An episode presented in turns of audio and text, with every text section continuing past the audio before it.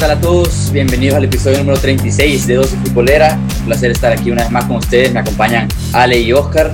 Y bueno, vamos a tocar un poco más que todo de la Premier League porque no nos hemos enfocado solo en la liga inglesa en mucho tiempo. Y, bueno, vamos a, a, hablar un poco del Manchester United, que está empezando a darle vuelta a su situación. Un poco del mercado también, que tiene que ver con el Manchester United. Y del Arsenal de Mikel Arteta, que últimamente bueno, se le está hundiendo el barco después de ganar esos dos títulos eh, en, su, en el inicio de su etapa como entrenador de los, de los Gunners. Empecemos. Oscar, ¿qué te pareció el Manchester United este fin de semana? Le metió seis al Leeds de Marcelo Bielsa. No es la primera vez que le meten tres o más goles al equipo de Bielsa esta, esta temporada. Le está costando contra los equipos grandes, sobre todo. El Liverpool le metió cuatro. Creo que el West Ham le metió cuatro también. Es un equipo que no tiene una defensa sólida, pero que también va al ataque mucho y deja espacios. Y ahí es donde te, liquida el Manchester United. ¿Qué te pareció a vos el partido? ¿Y, cómo ves al equipo después de que hace unas semanas quizá hablábamos del peligro del trabajo de Solskjaer? ¿Lo ves mejor? ¿Qué tal? ¿Cómo están a todos? Ricard, Ale, un abrazo. Eh, me gustó bastante el United del fin de semana eh, y lo veo bastante mejor porque creo que se ve obligado a verse mejor después de lo que sucedió en la Champions, que quedó eliminado. Y no digo que se ve obligado solo por, el, por el sentido de ser el Manchester United, sino por las aspiraciones que tiene para la siguiente temporada. Recordate que ya no está en Champions. Eh, no sé qué tanta prioridad le va a dar Solskjaer a la Europa League, pero a lo que sí le tiene que dar prioridad es a la Premier, porque si quiere volver a estar en Champions, tiene que quedar en puestos eh, de Champions en la Premier. Entonces, eh, veo un equipo que puede dar batalla en lo que resta de la temporada. Obvio, todo va a depender de cómo sigue su nivel, Recordémonos que está solo, eh, bueno, ahorita está a cuatro puntos de Liverpool, pero de ganar el partido que tiene eh, extra se pondría solo dos. Entonces, ojo por ahí que si sigue así podría eh, causarle problemas a Liverpool. Ale, ¿vos qué pensás? Hay que mencionar también el, el, momento de Bruno Fernández, que desde que llegó al United ha jugado 27 partidos de Premier League y suma 29 goles y asistencias, ¿no? Entonces, ¿qué tan importante es Bruno para el Manchester United y si hay Bruno dependencia, digamos? Buenas tardes, Ricard, ¿cómo estás? Eh, hablándote ahorita de Bruno Fernández, en mi opinión yo creo que sí, como vos decís, el jugador más importante del United, pero tampoco me iría tan a decir que hay una Bruno dependencia, yo creo que tiene otros jugadores que también son eh, desequilibrantes, como te pueden ser Rashford, como lo puede ser a veces Greenwood, e incluso McTominay, que anotó los dos primeros goles en los primeros tres minutos, pero en relación a, lo que vos decís del United, yo esta historia ya, ya la he visto muchas veces desde que entró Solskjaer. El United te hace uno, dos, tres grandes partidos, golea, todo el mundo te empieza a hablar como que revivió el, el United, pero después se cae y es demasiado inconsistente. Es lo que le ha pasado desde que, que vino el técnico eh, Solskjaer. Y si vos te acordás, en la Champions, primer partido le gana al PSG 2 a 1. Segundo partido, a Leipzig lo golea 5-0 y todos decían, puede este United contener por la Champions. Y mira dónde está. Perdió contra el Basak Seguir y ya está fuera de la Champions League. Entonces yo creo que el United no va, no va a mantener este rumbo. Yo ya lo he visto y yo no lo pusiera como que acabe entre los primeros 2-3 de la Premier.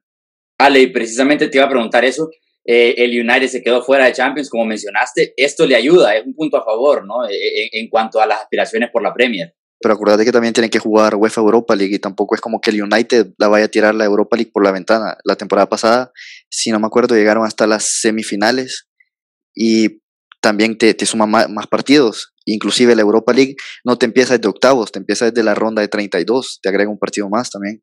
Sí, Ale, pero, la Europa League puede rotar un poco más en Europa League de lo que puede, podría hacerlo en Champions. Puede dar descanso a algunos jugadores y saca ventaja en alguna primera vuelta de cada, de cada ronda.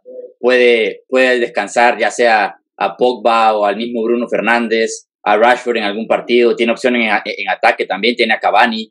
Entonces, ahí donde yo creo que quizá punto a favor, no estar en Champions y estar en Europa League en, lugar de, bueno, de la máxima competición, ¿no? Oscar, ¿qué pensás? No, yo pienso lo mismo y tenés que tomar en consideración también que la Premier que estamos viendo ahorita es una Premier más cerrada la que vimos la temporada pasada. La temporada pasada, a esta altura, básicamente ya teníamos eh, un campeón, que, era el Liverpool, eh, obviamente.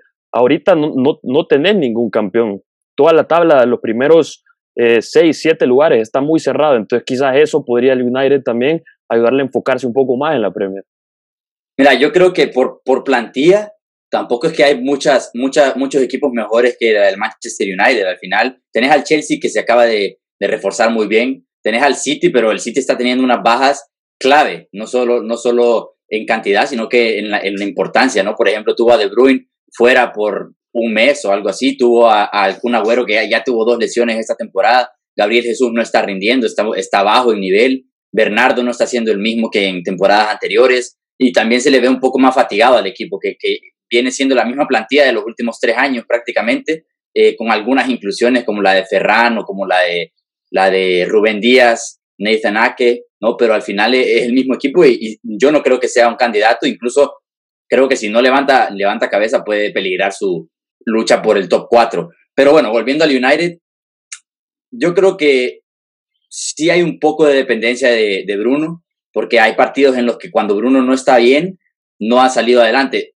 Eso sí, han sido partidos en los que, por ejemplo, no estaba jugando Pogba, que es un jugador, bueno, de clase mundial cuando, cuando quiere. Eh, se le ha visto que cuando se enfoca, te puede ganar un partido. Tiene a Van de Beek, que es una opción en, en la banca. Tiene a McTominay, que a mí me parece muy bueno. Tiene a Matic todavía. Tiene a Fred, que ha estado jugando bastante bien últimamente. Se sumó a Alex Tay. Entonces yo creo que opciones tiene. Y por esto mismo creo que, a ver, la temporada es muy larga. En la Premier League se te hace más larga todavía por lo competitiva que es.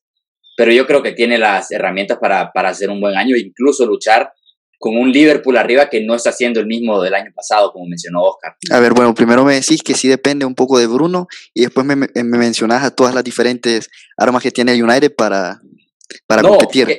Te digo que hay partidos en los que, en los que Bruno no, no está jugando en su mejor nivel o tiene una mala noche y si no están en el campo jugadores como, como Pogba o, bueno, al nivel de Bruno, de, en cuanto a lo, lo determinantes que son, creo que solo está Pogba, quizá Rashford, pero un partido en el que no te aparecen dos jugadores, ya no lo sacas.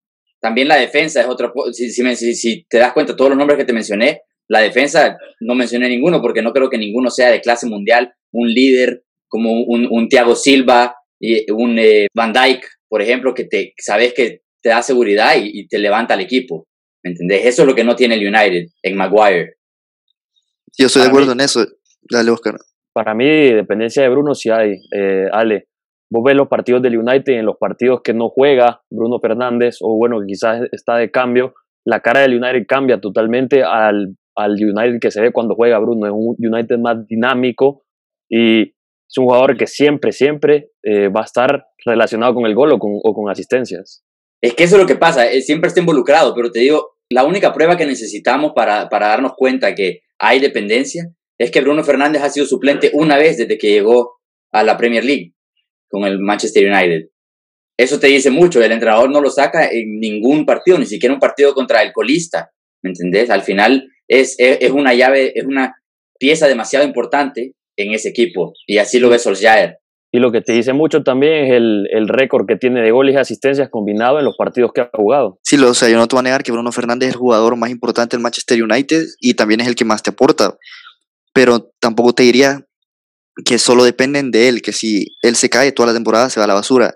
Y a lo que vos decías del United y me mencionabas las diferentes piezas que, que tenía, yo te digo que United con esta plantilla debería de poderte competir por el título de la Premier League, pero no lo está haciendo. Y yo creo que es porque el entrenador no le ha logrado dar la consistencia al equipo necesaria y por eso es que hemos hablado en los, en los debates anteriores de que si se deberían de deshacer de Solskjaer. Y yo te he dicho que sí, porque Solskjaer tiene los jugadores, pero no hay esa consistencia, no logra establecer ese, esa ambición en cada partido y eso al final le acaba costando a United muchísimos puntos.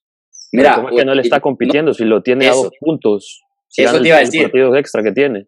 Discrepo un poco con que no lo está haciendo. Quizá no, no se ve como un claro candidato basándonos en sus actuaciones y en algunas jornadas en las que ha, decepcionado, pero sí está, entre comillas, compitiendo con, eh, con el Liverpool, porque si gana su partido pendiente está a dos puntos del líder. Y, y, como te digo, es un Liverpool que no está al nivel del año pasado, el City está, se, descolgó completamente del top 4 de momento, entonces el Chelsea es un equipo joven. Todos estos factores creo que le ayudan al United en, en, su, en sus aspiraciones por la Premier League. Otra cosa, desde que llegó Solskjaer, que hay que decir que fue parte del Manchester United de Sir Alex, de las mejores épocas del Manchester United, y algo de haber aprendido. En los partidos clave contra el top 6, digamos, de la Premier League, o top 5 si sacamos al Arsenal, saca resultados.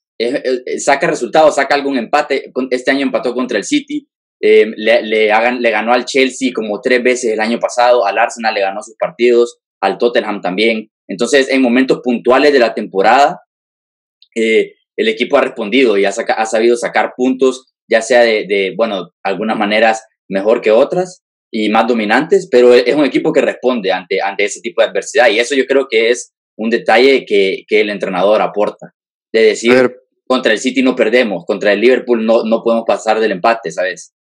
A ver, pero yo no creo que responda tan bien un equipo como el United que se quedó en fase de grupos de Champions League, que te perdió contra el exigir turco, un equipo al que le debería ganar tan fácil.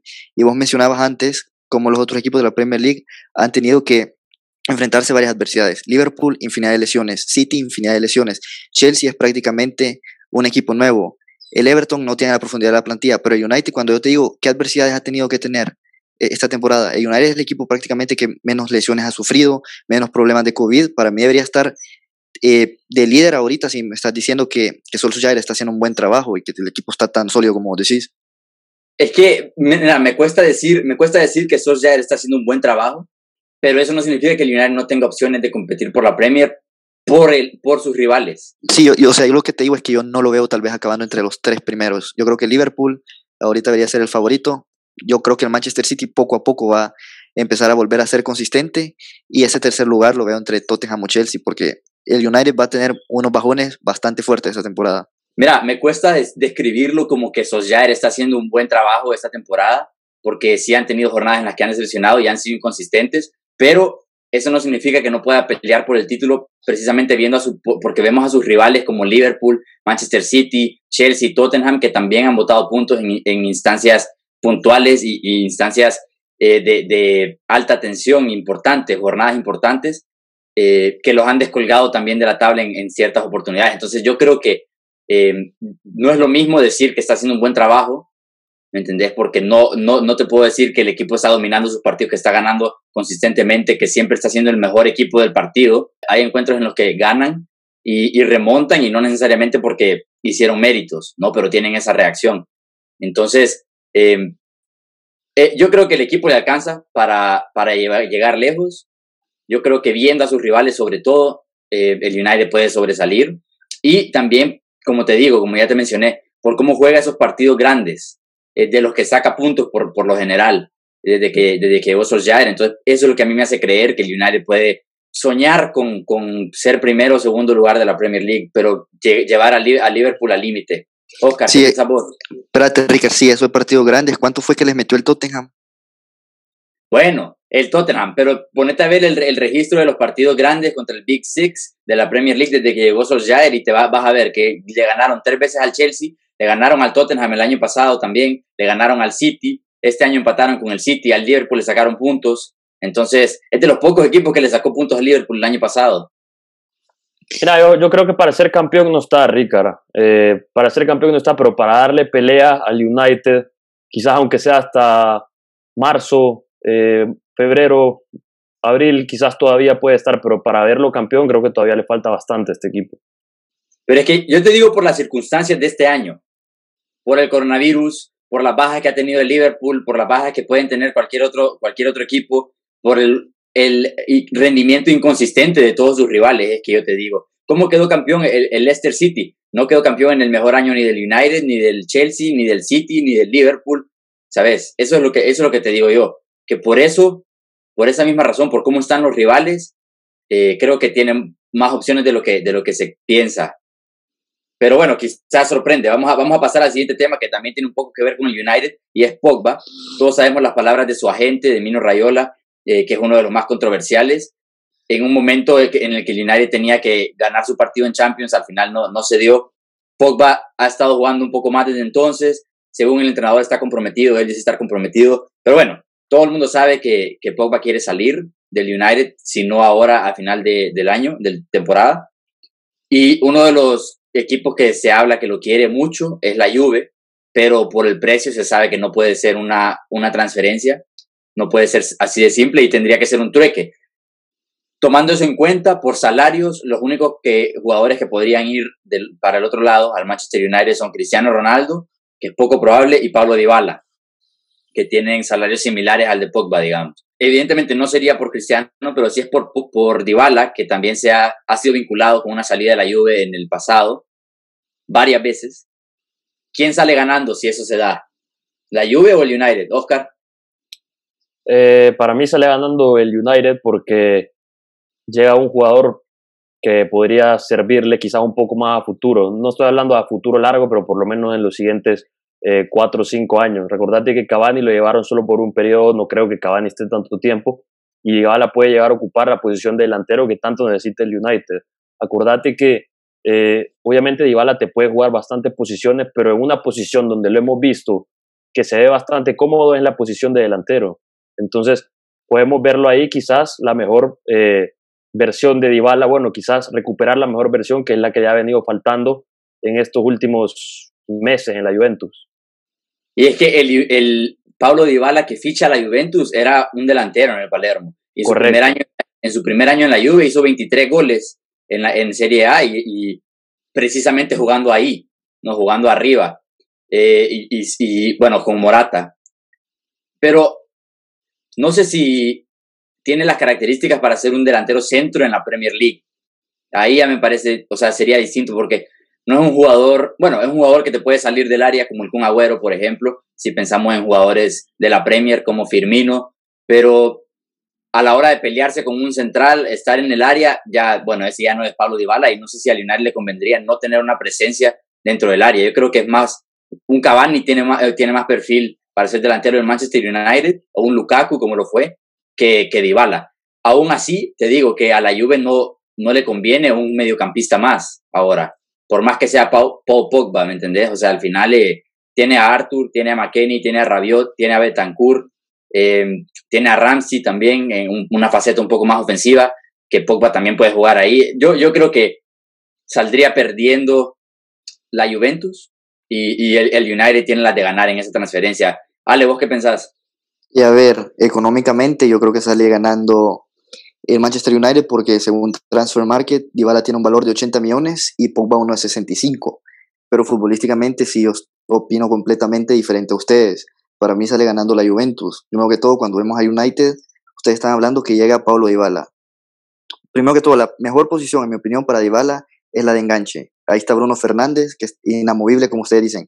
Después te puede jugar de extremo derecho, pero yo no lo veo jugando con un enganche y un extremo derecho zurdo que se te va a meter al medio. Y ustedes mencionan que, que también puede jugar de nueve, pero Pablo Dybala tiene años de no jugar en esa posición y como vos decías, Ricardo, no es lo mismo jugar en Italia a jugar en, en la Premier League en esa posición. Si vos has visto jugar al Barça, te has dado cuenta de los problemas que ha tenido el Barça jugando con un 4-2-3-1 con lo que te vendría siendo un falso 9. Son los mismos problemas que le va a causar a United, porque Pablo Dybala se va a acabar tirando para atrás, va a entrar en el mismo espacio donde está Bruno Fernández y te vas a quedar sin alguien que te fije en centrales, porque Pablo Dybala no te va a fijar en centrales, no te va a ganar esos duelos. Entonces yo creo que a Pablo Dybala yo honestamente no le veo como titular en este Manchester United. Yo creo que si lo fichan le va a pasar lo mismo que Donny Van de Beek, que se fue al banco, prácticamente ni juega. Mientras que Pogba, si se va a la Juve, yo creo que vos lo, lo pones eh, en la posición de Ramsey como enganche, que la razón por la que Pogba se quiere ir del United es porque ya no quiere ser tan defensivo quiere ser más influyente en el ataque y no me vas a negar que Pogba es un mucho mejor jugador que Aaron Ramsey. ¿Y lo ves como titular a Pogba en la Juventus? con el pues, nivel que con el nivel que anda ahorita. Pues con el nivel que anda Ramsey sí lo veo titular. No. no, mira, dejando a un lado lo de Ramsey, con el nivel que anda, mira, al final Pogba es un, es un jugadorazo y yo creo que tiene que sentirse querido en un club y tiene que sentir confianza del entrenador y creo que tendría las dos cosas estando en la Juve y estando siendo dirigido por Pirlo, que jugó con él eh, en, esa etapa en la Juventus. Y Ale, en esa etapa en la Juventus, Pogba no era un jugador, no era un enganche, era un box-to-box. o sea, la definición de un box-to-box, en realidad. Eh, evidentemente era un jugador mucho más joven.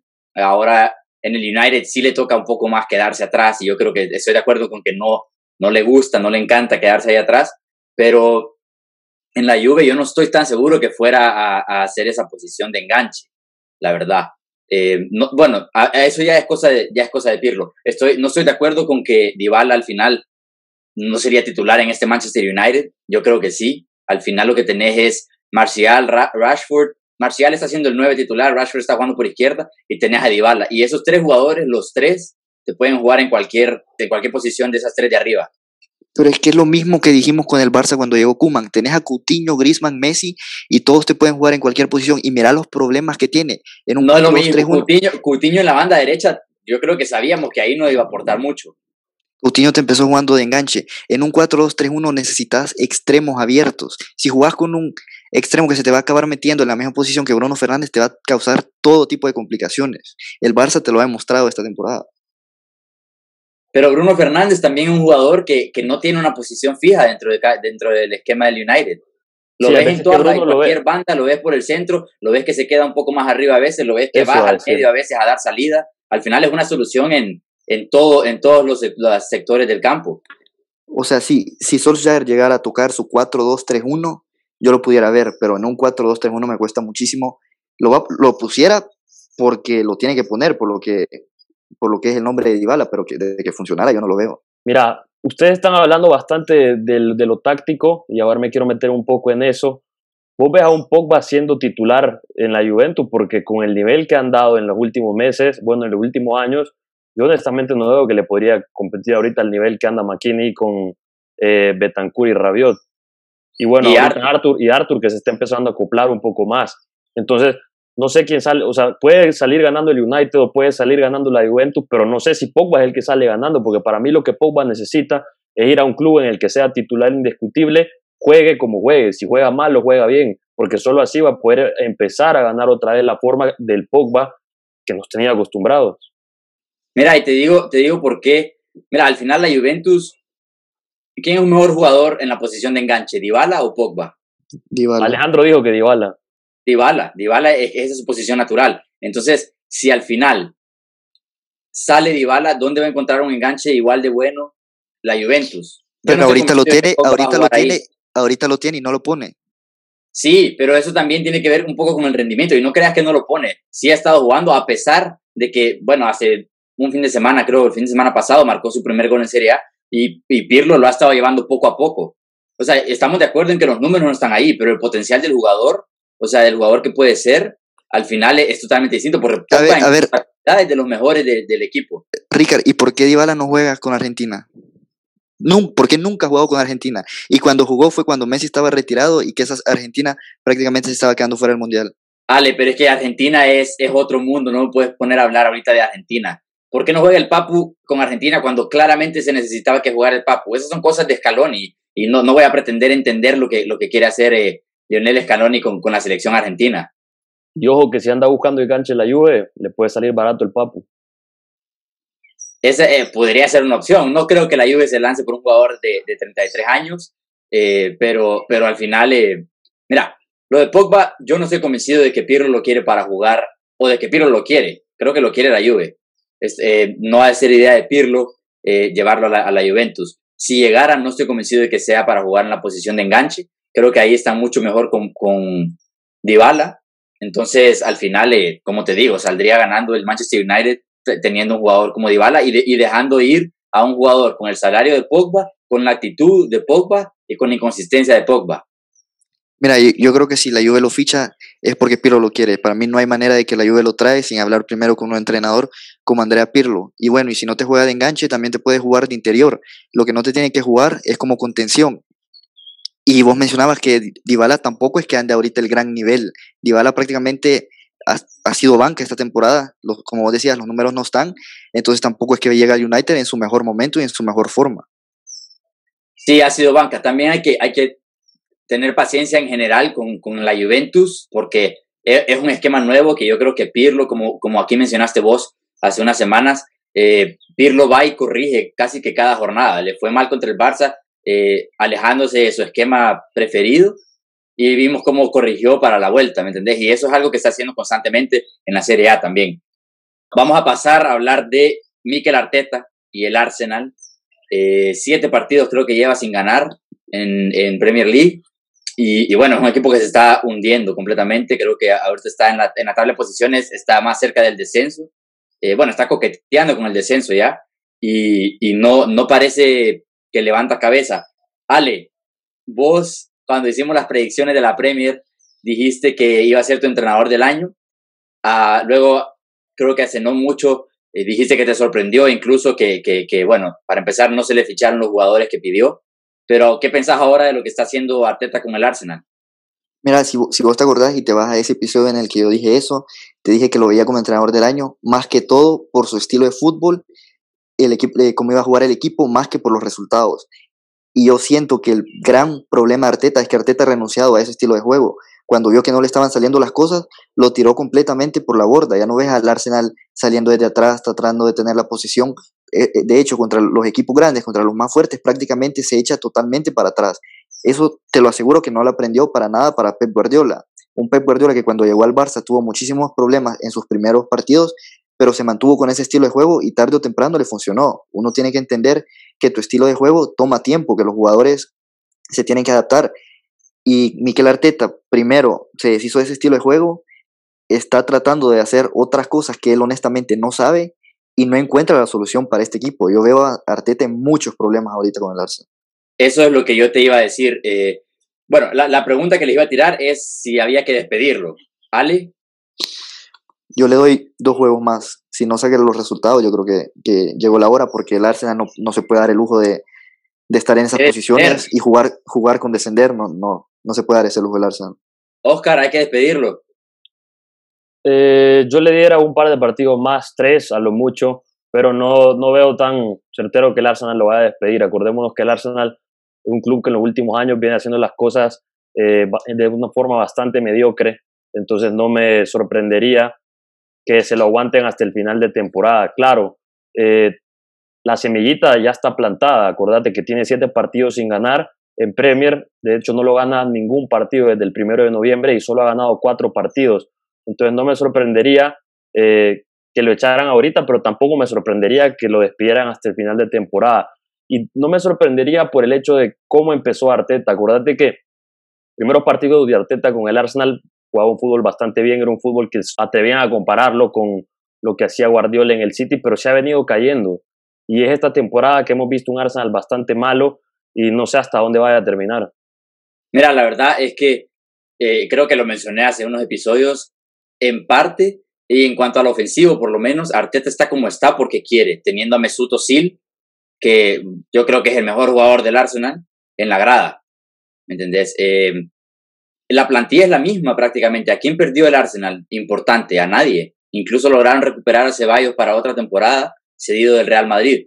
Y yo te hubiera dicho que no había que despedir a Arteta hace cinco jornadas o tres jornadas cuando ya llevaba cuatro partidos sin ganar, pero lo que dice Ale, renunció a su idea, ¿me entendés? Y, cuando al Arsenal le fue bien, el año pasado, que, que ganó, con dos, ganó dos títulos, le fue bien por eso, porque era un Arsenal que quería jugar, que proponía, que siempre iba para adelante, ¿me entendés? Que, que jugaba muy claro, tenía muy claro a lo que jugaba, ¿me entendés? Que era, bueno, un, fútbol parecido al de Pep.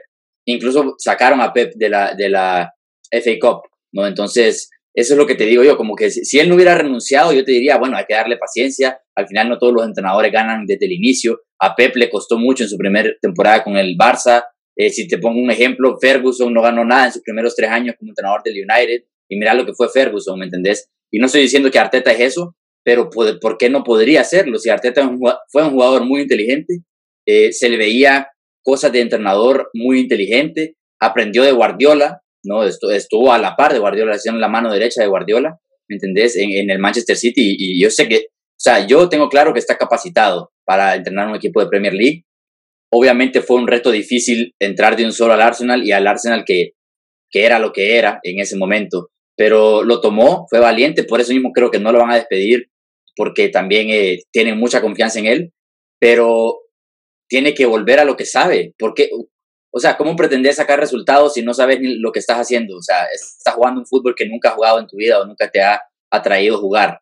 ¿Me entendés? No es tu idea futbolística. Mira lo que, por ejemplo, lo de Pirlo, otra vez lo, resalto, que salió con, con, cuatro atrás contra el Barça y le, cayeron dos goles en casa. ¿Me entendés? Que, que lo, lo pusieron en peligro por una buena parte de la etapa de grupos, eh, obligado a sacar resultados desde la tercera jornada de Champions. Entonces, en la vuelta vas al Camp Nou, que sabes que es un estadio difícil, y ya no iba con, con un esquema conservativo, iba a, a, lo que él sabía hacer, ¿me entendés? Hay que morir con tus convicciones, ¿me entendés? Y eso era algo que eh, Ancelotti creo que fue el que lo mencionó, que tuvo a Pirlo también en el Milan, y dijo que le recomendaba a él y a cualquier entrenador joven, como Lampard, como Arteta, morir con sus convicciones y, que no dejara la idea, no tirara la idea por la ventana, que es lo que dice Ale. Entonces, yo te decía que no había que despedirlo, pero ahora sí. O sea, yo creo que, que si no cambia la idea, déjate los resultados, puede perder tres partidos más si quiere, pero si no se ve un cambio en la idea, habría que despedirlo. Al final, eso no es el Arsenal. Que yo creo que también lo que le falta al Arsenal son recursos, porque, bueno, hablamos del Arsenal y es un club histórico de Inglaterra, pero si vos ves, eh, recursos no los tiene. Si ves el último partido contra el Everton, eh, los tres de arriba, William, Pepe y Enketia, este nuevo chico joven, y la cosa es que no puedes comparar a esos tres con los tres que tiene el City arriba, o con los tres que tiene Liverpool arriba, o con los tres que tiene el Chelsea arriba, o quizás eh, con los tres que tiene también el Tottenham arriba. No puedes comparar esos tres jugadores con eh, jugadores de mejor calibre. Entonces creo que ahí es donde se queda un poco corto también eh, Arteta, porque no tiene piezas para poder él cambiar las cosas de la noche a la mañana. Sí, pero, pero esos tres que estás diciendo, yo te diría más que todo que son, dos de ellos son banca, a excepción de William, porque no mencionaste a la ni a Aubameyang, que la verdad que Aubameyang está teniendo una muy mala temporada, al igual que la Cassette, entonces estoy de acuerdo, yo creo que los jugadores tampoco es que los estén ayudando, pero yo no creería que el mayor problema son los, los de adelante, yo creo que el mayor problema es tanto en la línea, la línea de atrás, creo que es muy frágil, y yo creo que a pesar de que llegó Thomas Partey, yo creo que en el medio campo no tiene ese jugador creativo que le gustaría tener a Arteta, que es esencial para su estilo de juego. Ahí lo tiene, ahí lo tiene. ¿A quién se vaya o Por ejemplo, pero para... A Osil, lo tiene a Osil. Ah, bueno, bueno. Usando Osil. Es que eso es lo que te digo también, que al final eso es lo que yo no acabo de entender. ¿Qué pudo haber pasado entre Arteta y Osil o entre el club y Osil para que, para que Osil esté en la grada esta temporada? Viendo cómo está el club encima. Y Oscar, discrepo un poco con lo de los recursos. Eh, al final, si vos te pones a pensar en el equipo que tiene el Arsenal, tenés a jugadores ahí como Ceballos que tiene potencial de ser un jugadorazo, que incluso en sus mejores momentos era, o sea, fue, con el Arsenal fue importante el año pasado. Tenés a Osil, tenés a Shaka también, tenés a Osil, compraste, te trajiste a Tomás Partey en el medio. Eso defensivamente debió haber sido una solución inmediata. Eh, eh, el de defensores centrales compraste a Gabriel, que era uno de los, de los centrales más prometedores de jóvenes de Europa, ¿no? Eh, compraste a Saliba también. Luego arriba, ok, trajiste a William, pero William tiene experiencia en la Premier. La verdad es que se pensaba que iba a estar impactando mejor. No se esperaba que en el mismo momento Aubameyang, Lacazette y William y Pepe estuvieran todos mal. Eso también suerte. Pero yo creo que los son jugadores de menor jerarquía, no puedes Sí, pero mira, mira, si, si un Everton te puede fichar tres jugadores como Docuré, Alan y James Rodríguez en un mismo mercado, creo que el Arsenal puede hacer eh, un esfuerzo para traer un jugador más o menos de ese calibre. Sí, a eso, a eso, es lo que iba también, que es una mala planificación también, porque, o sea, no puedes comparar todas las líneas que tiene el Arsenal con las líneas que tiene el City o el Liverpool, los equipos de mejor calidad en la Premier. Y Oscar tampoco, Oscar, tampoco es como que Ricard y yo estamos pidiendo ahorita que el Arsenal esté convirtiendo en el top 4. Lo único que queremos es por lo menos que juegue mejor y tal vez que esté en el top 8. Tampoco este, este equipo, creo que tanto Ricardo y yo entendemos que la plantilla no es para competir eh, con los grandes, pero sí para jugar un mejor fútbol y dar una mejor imagen cada fin de semana. Y además, si vos, ves, si vos ves al Arsenal, que con todos estos jugadores que vos decís, en Ketia, eh, Saka, por ejemplo, estos jugadores jóvenes, que no tienen casi experiencia en el máximo nivel, en Europa League, líderes de grupo sin problemas, ¿me entendés? Entonces, al final, calidad hay. Si estos chicos jóvenes estuvieran mezclados con un plantel de experiencia y, de verdad en el que se pueda confiar semana tras semana, líderes, referentes, que Aubameyang estuviera un poco mejor, eso es también mala suerte, pero bueno, creo que marcó este fin de semana. Eh, al final, eh, eso te ayudaría, ¿me entendés? Porque tenés, tenés las piezas, tenés jugadores de experiencia como Shaka, como, como William en la Premier League, lleva 10 años en la Premier League casi, tenés a Aubameyang, a la cassette, son veteranos importantes, tenés a Héctor Bellerín que lleva años en el Arsenal, ¿me entendés? Entonces, equipo hay, tenés un arquerazo como Ben Leno, ¿me entendés? pero, tiene experiencia. Pero yo creo que al Arsenal le hacen falta jugadores en las posiciones ideales. Si vos querés jugar con una línea de tres, tenés que tener una línea de tres más sólida que Gabriel, eh, Holding y David Luis. Para mí solo Gabriel tiene el nivel para estar en una línea de tres y después, como mencionamos, necesitas un creador que es Osil, que ahorita no lo tiene, que es esencial. Osil, Osil, Osil, Osil. Yo con eso sí no, esa es la, la decisión que menos entiendo del Arsenal, la verdad. Eh, si es decisión de Arteta, no entiendo por qué el club no le ha hecho ver o no le ha ordenado que juegue, ¿por qué no? Y si es decisión del club, no sé por qué Arteta no ha dicho nada al respecto, porque él es el mejor jugador del club, es el mejor pagado, de nada te sirve tenerlo en la grada desde el punto de vista financiero, está perdiendo valor en el mercado si no juega cada fin de semana. Por lo menos que juegue las copas y la Europa League, ¿me entendés? Pero no puede estar sin jugar un jugador como Mesut Özil, que tiene muchísima calidad. Vamos a pasar ya, eso fue todo por la liga inglesa y últimos cinco minutos solo para hablar un poco del Madrid y del Barça. El Barça pinchó otra vez contra el Valencia, un penal ahí que muchos pueden considerar polémico de Gallá sobre Griezmann. El árbitro le había sacado la roja, el VAR entró, lo cambió por una amarilla, pero dejó el penal. Ale, ¿cómo lo viste vos, esa acción? Mira, yo al principio, las primeras repeticiones, yo pensé que no era penal porque lo que se pitaba era empujón y yo me fijé en eso porque empujón para mí no hay, pero sí es cierto que lo toca un poco en la pierna eh, a Grisman y por más mínimo que sea el contacto, esas velocidades, vos sabes que te hacen caer y era una opción clara donde Grisman estaba prácticamente se iba a quedar mano a mano con el portero. Yo creo que fue bien pitada. No, para mí sí, sí es penal también. Creo que hay un leve contacto abajo y arriba también eh, se le ve la intención y solo con tener la intención y en medio tener un leve contacto dentro del área, para mí lo tienes que marcar. Mira, yo estoy de acuerdo en que es penal viéndolo ya en, o sea, el árbitro vio, el, árbitro pitó algo que él no había visto en tiempo real, porque hay que dejarlo claro, él pitó un empujón.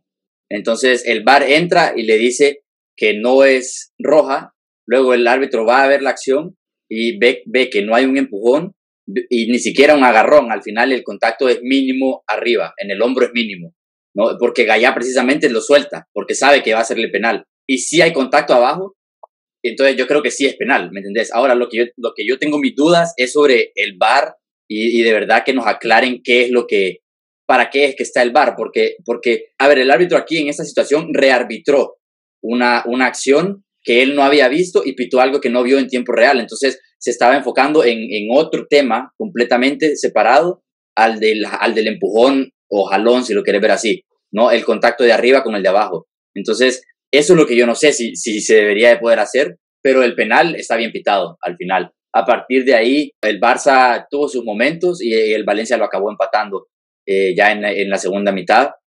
Volvió a pinchar el Barça de Kuman, pero Ale, ¿qué sensaciones te deja? ¿Viste alguna mejoría respecto a la jornada pasada? El, el partido contra la Real Sociedad tuvo una buenísima primera mitad, quizá la mejor de la temporada, y luego se, se cayó un poco, pero sacó el resultado. Ahora, ¿cómo lo viste? Mira, yo lo vi mal. Yo siento que Kuman toma unas decisiones que para mí es difícil de entender que las haga un entrenador de este nivel. Por fin se cambió al 4-3-3, pero ¿de qué te sirve pasar a un 4-3-3 si vas a usar de extremos a Braithwaite y a Griezmann y vas a jugar con un 9 como Messi que, que es un falso 9? O sea, vuelves a tener los mismos problemas, que es que todos los jugadores se te meten al medio, no tenés nadie adelante que te fije centrales, seguís poniendo todavía a un par de jugadores que no están en el nivel eh, para ser titulares ahorita en el Barça, mientras que dejas a jóvenes que te han demostrado mucho en el banquillo. Entonces yo siento que en estos momentos yo siento que Kuman tiene las piezas para mejorar el, ritmo de juego, mejorar la, cara del equipo, pero simplemente no, no las quiere tomar y eso le está causando problemas al Barça. Oscar, el Madrid por el otro lado, los mejores 60 minutos de la temporada, hasta que luego el Eibar eh, empezó a presionarlo, pero el primer tiempo fue un, un recital absoluto del Madrid de Modric y de Kroos sobre todo, y de Benzema, eh, que, que, son los que mejor están jugando en los últimos partidos. Volvieron a aparecer, Benzema hizo un gol y, y asistió dos. ¿Qué sensaciones te dejó ese partido? También hubo una acción polémica, la de Sergio Ramos, un cabezazo del delantero de Leibar que pega en Ramos dentro del área, en el brazo de Ramos. ¿Es penal? No, las sensaciones que me dejó son las sensaciones que te tiene que dejar el Real Madrid después de jugar un partido. Eh, te jugó bastante bien, eh, la cantidad de oportunidades que te creó, se notaba que el equipo funcionaba de mejor manera, eh, cómo tocaban la pelota, para destacar también lo de Benzema, lo de Modric, lo de Lucas Vázquez otra vez, y ahora metiéndonos un poco en la acción del penal, que yo lo veo como un penal que sí es, pero que no es a la misma vez, porque viene Ramos de saltar, de hacer una acción, y el tipo solo mueve el codo, pero mueve el codo de manera involuntaria, entonces para mí es un penal que no tenés que cobrar, o sea, pero que si lo cobrabas también, no lo hubiera visto de mala forma. Pero si me lo preguntaba a mí de forma personal, yo creo que penal no es. Mira, y volvemos al hecho de que el VAR no explica bien, no se explican bien cuáles son los reglamentos, en qué situaciones entra o no entra el VAR, porque al final lo que yo veo en la repetición es que el, en la dirección en la que va la pelota, si el brazo de Ramos no está ahí, lo que está justo detrás es el torso. Entonces le va a dar igualmente en el cuerpo a Sergio Ramos. Y eso es lo que yo creo que interpreta el árbitro, en mi opinión. Pero al final no te explican nada. Por, lo del Barça lo sabemos porque Gallá nos lo dijo, porque el árbitro habló con él y fue el jugador el que lo reveló. Pero si no es por eso, no, no se sabe nada. Ale, Sí, pero justamente tenés que recordar que la, la, regla de la mano cambió para esta temporada. Prácticamente para esta temporada la única regla que hay es que cualquier mano entra dentro del área se marca como penal. Y esta jugada de Ramos yo la he visto muchísimas veces durante toda la temporada y entra el bar y la marcan como penal efectivamente. ¿Por qué no la marcaron ese día contra el Ramos? Eh, no entiendo.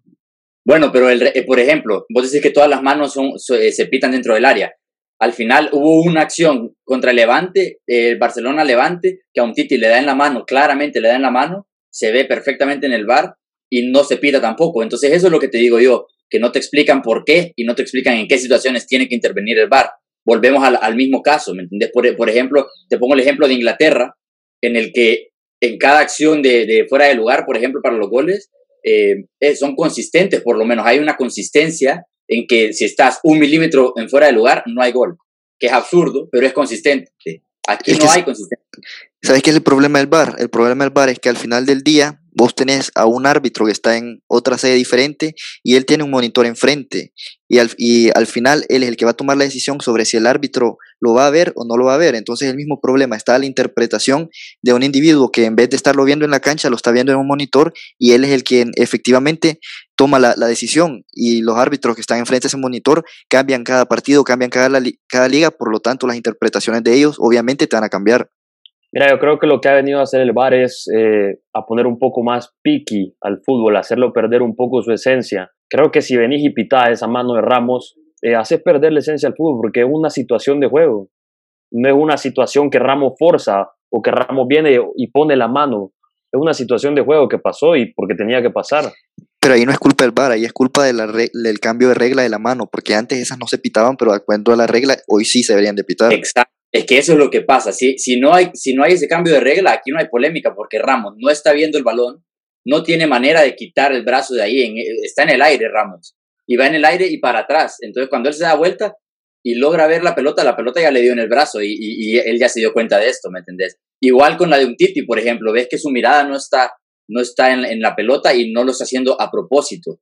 Ahí donde te digo, si esa regla no cambia, entonces aquí no hay polémica y tampoco hay polémica en la mitad de los penales que se han pitado en la liga. Pero esta regla de que toda mano en el área es penal, que para a mí me parece que es un poco ridícula, porque en muchas de las ocasiones los jugadores no tienen control. Como dicen en, eh, los, los periodistas y exfutbolistas en Inglaterra, eh, creo que era Michael Owen el que estaba diciendo el otro día, que es absurdo que un defensor tenga que correr a bloquear un centro con las manos atrás, atrás de la espalda, como hace Sergio Ramos, por ejemplo. Es absurdo, ¿me entendés? Al final eh, eso no es natural de entrada son cosas que, que sí debería de ser basándose en la intención y en, en, qué tan eh, qué tanto determina la jugada eh, la mano. Pero bueno, así es la cosa y, sobre todo en España donde hay más polémica, ¿no? semana tras semana.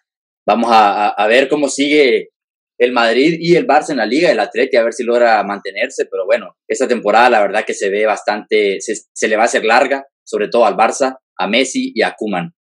Hasta aquí vamos a llegar. Vamos a vernos en el siguiente episodio para ver qué más nos dejó el fútbol europeo. Ale y Oscar, un abrazo a los dos y gracias por acompañarme una vez más. Gracias, Ricard, y un saludo a todos los que nos escuchan. Gracias, Ricard y Ale, y nos vemos en el siguiente. A los que están aquí semana tras semana saben que nos pueden enviar cualquier tipo de comentario a, a nuestras redes sociales. Estamos en arroba dosis-futbolera en Twitter y en Instagram y Facebook estamos como dosis futbolera. Pueden buscarnos en nuestro canal de YouTube, en Spotify y también en dosifutbolera.ca. Aquí estamos para servirles. Un abrazo a todos, cuídense mucho. Chao.